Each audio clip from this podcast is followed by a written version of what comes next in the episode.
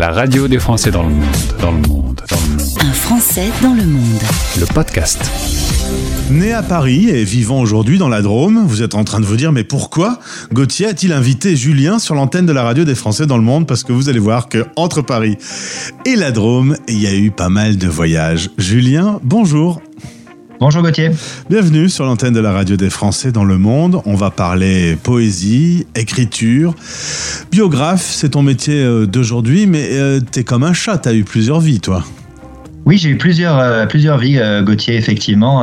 avant de devenir biographe, j'ai vécu dans pas mal de pays différents et j'ai exercé différentes activités professionnelles. Alors, on va faire un petit tour du monde avec toi. Il y a des études, euh, des études littéraires, puis Sciences Po euh, international, spécialisation monde arabe. Première question, pourquoi ce monde arabe t'a passionné? Pourquoi t'as voulu en savoir plus et étudier sur le sujet? Alors pour être tout à fait franc, euh, dans le cadre des études de Sciences Po que je suivais, il y avait deux parcours possibles internationaux, l'un en Extrême-Orient et l'autre sur le monde moyen-oriental et, arabe. Et par affinité que je saurais expliquer, je me semblais, sentais plus porté sur le sur le monde arabe. Et euh, ça m'a pas trompé puisque le premier voyage que j'ai que j'ai fait m'a confirmé dans le fait que j'avais des, affinités avec euh, cet univers et cette ère culturelle. Clairement, ta première expérience va se passer en Égypte. Tu vas y passer un an. Tu vas y apprendre la langue et écrire euh, ton mémoire. Euh, c'est facile d'apprendre comme ça une, une, langue arabe. On me dit toujours que c'est quand même, pour nous Français, pas spécialistes des langues étrangères, un petit obstacle. Alors c'est, je dirais, pas une langue qui est facile, mais je dirais que c'est pas spécialement une langue qui est difficile, et dans le sens où c'est une langue qui a une logique similaire euh, à la nôtre, à la langue française. Il y a un alphabet, il se compose pas de 26 mais de 28 lettres et euh, les mots s'organisent avec des étymologies et les lettres mises ensemble donnent des concepts de mots et d'idées. Donc c'est très rationnel comme langue. C'est une langue tout à fait rationnelle et qui s'apprend euh, très bien, je dirais, pour un français. Après, il y a quand même quelques petits efforts et quelques petites heures à passer euh, sur la langue, effectivement. Mais c'est une très belle langue et, euh, qui est très euh, passionnante à apprendre parce que c'est un véritable jeu. Et c'est un pays plein d'histoires. Et il suffit de, regarder le paysage pour s'en rendre compte. Tu as apprécié cette année loin de ton pays natal? Ouais, j'ai vraiment beaucoup aimé cette, cette année en, en Égypte. Euh, à la fois sur le, versant euh, culturel de ce pays, effectivement, avec une culture millénaire, mais aussi sur le versant moderne. J'ai passé énormément de temps à discuter avec les gens à partir du moment où j'ai commencé à me débrouiller euh, dans la langue, puis à la parler finalement bien. Et notamment, le mémoire de fin d'études que j'ai fait m'a permis de rencontrer énormément de monde parce que c'était un mémoire de, de, sociologie, donc à l'intérieur du cursus, et je l'ai fait sur le sur les cafés du Caire, le café, le lieu de sociabilité café. donc j'ai rencontré plein de gens que j'ai interviewés, j'ai observé ce qui se passait dans les cafés. Ça m'a amené à vraiment vivre le pays euh, vraiment pleinement. Bah, puisqu'on parle du café, on va aller en Amérique du Sud. Tu as une envie d'aller loin. L'Égypte, c'était pas assez loin. Tu vas prendre un, billet pas cher, direction le Chili, et là, tu vas te promener un petit peu en Amérique du Sud. Finalement, tu vas te poser en Argentine pour travailler dans l'enseignement. Tu apprends l'anglais, le français et l'arabe à l'école. Euh, pourquoi l'Argentine? Alors, le point de départ, comme tu l'as dit, c'était l'idée de partir très loin. C'était presque symbolique. Donc j'ai pris un aller simple pour le, Chili dans un premier temps. J'avais une connaissance qui vivait là-bas.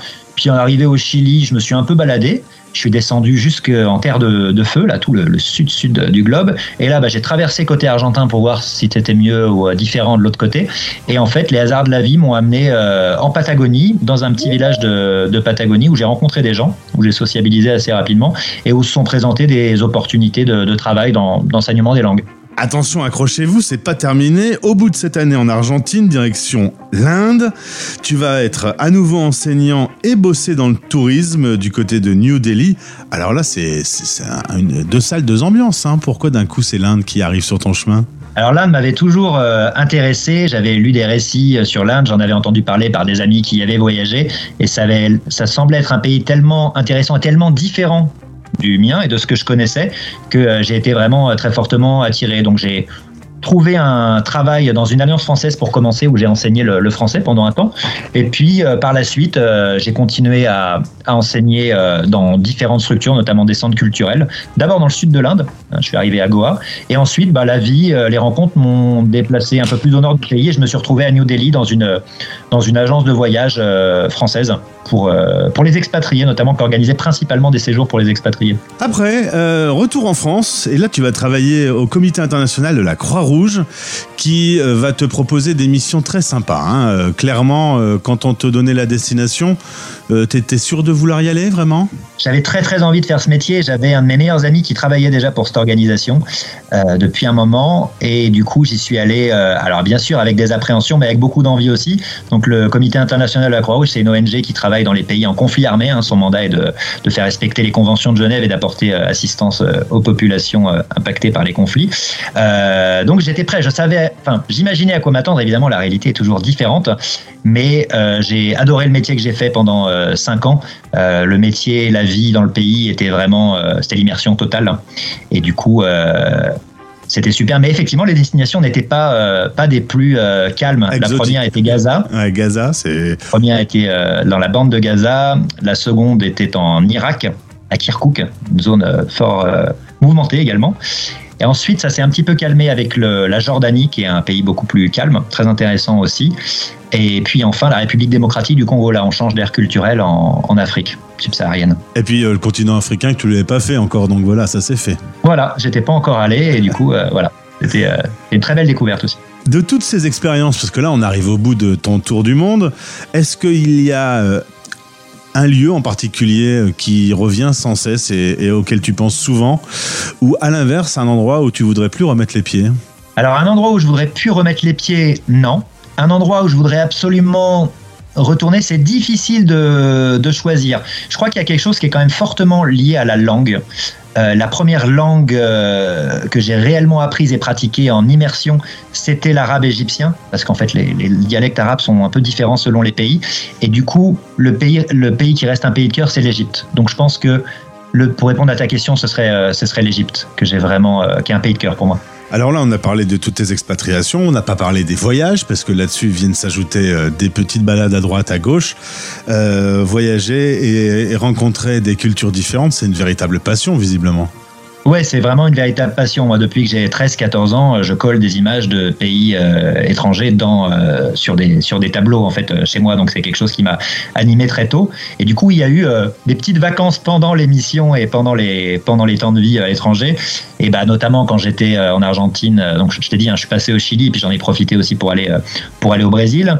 Et puis, quand j'étais au Moyen-Orient, au Proche et au Moyen-Orient, bah, en plus des pays où j'ai été expatrié, que j'ai mentionné, je suis également allé en Syrie au Liban. Euh, Est-ce que j'en oublie Syrie, Liban? Oh, je pense. Sahel, évidemment. euh, je crois que c'est à peu près euh, dans, dans, cette zone, c'est à, à, peu près ça. Et puis, bah, quand j'étais en République démocratique du Congo, je suis allé dans les pays, dans les pays limitrophes, donc au Burundi notamment. T'as un passeport bien tamponné. Ah, le passeport commence à être tamponné. J'ai même dû le faire refaire. euh, depuis que tu es rentré en France, tu as proposé des formations interculturelles. C'est un sujet qui me passionne, l'interculturel. Euh, le, français euh, qui voyage et qui découvre comment d'autres peuples fonctionnent est, plutôt bon parce qu'on lui dit souvent que c'est un peu une grande gueule. Est-ce que tu as pu le constater toi-même? Est-ce que dans le cadre de ces formations interculturelles, tu retrouves aussi un peu ce, petit côté je sais tout, je débarque mes grands sabots Oui, ce côté existe. Il est quand même assez, assez représenté.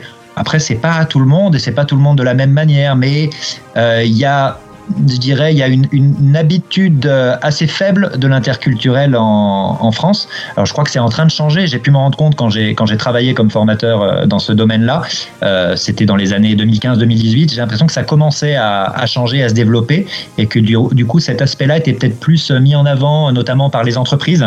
Euh, je ne sais pas exactement quelle est la réalité euh, sur ce pan-là en 2023, mais je pense que ça, je pense que ça progresse. On s'améliore doucement, quoi. J'ai l'impression, ouais. Euh, Aujourd'hui, tu es euh, posé dans la Drôme. Euh, c'est une autre, euh, une autre ambiance. Hein. La Drôme, on est bien aussi, mais euh, c'est comme moins exotique que les différentes destinations que tu as faites. Il n'y a jamais une envie de sauter dans un avion et d'aller très loin de ton pays natal? Alors c'est en train de me revenir euh, depuis quelques temps. J'ai eu à cœur euh, très fortement de me sédentariser après ces nombreux voyages. Il y avait vraiment besoin de poser les, valises, et c'est ce que j'ai fait euh, dans la Drôme. Du coup, où je suis depuis maintenant plusieurs années. Et maintenant que je suis vraiment bien bien installé, effectivement, l'envie de voyage, ce virus du voyage, il, revient. Donc là, effectivement, cette envie de voyager, elle est, elle est de nouveau présente en moi. Néanmoins, j'aurais envie de voyager différemment aujourd'hui, et je souhaiterais vraiment lier mon métier d'écrivain biographe avec le, avec le voyage aujourd'hui. Alors justement, je vous donne rendez-vous dans le podcast Expat Pratique où on va parler de ta société qui s'appelle La Virgule Point. Tu es passionné d'écriture, de poésie, tu écris un journal que tu n'as jamais publié. Euh, il parle de toutes ces aventures, de, toutes ces, de tous ces pays, euh, ton journal? Il en parle en partie, oui, oui, bien sûr. Faudra le publier un jour. C'est pas une mauvaise idée, ça, Gauthier. Et puis également, tu es un, un prête-plume. euh, tu peux écrire les histoires de nos auditeurs. Je vous invite à écouter le podcast euh, dédié à Julien. Alors, on dit Lesco ou Leco Lesco. Lesco, très bien. Ouais. Et Julien Lesco, notre invité, merci d'avoir été avec nous en tout cas pour présenter euh, ce parcours. À très vite sur notre antenne. Merci, Gauthier. Les Français Parle au français. Radio, replay podcast. Sur françaisdanslemonde.fr.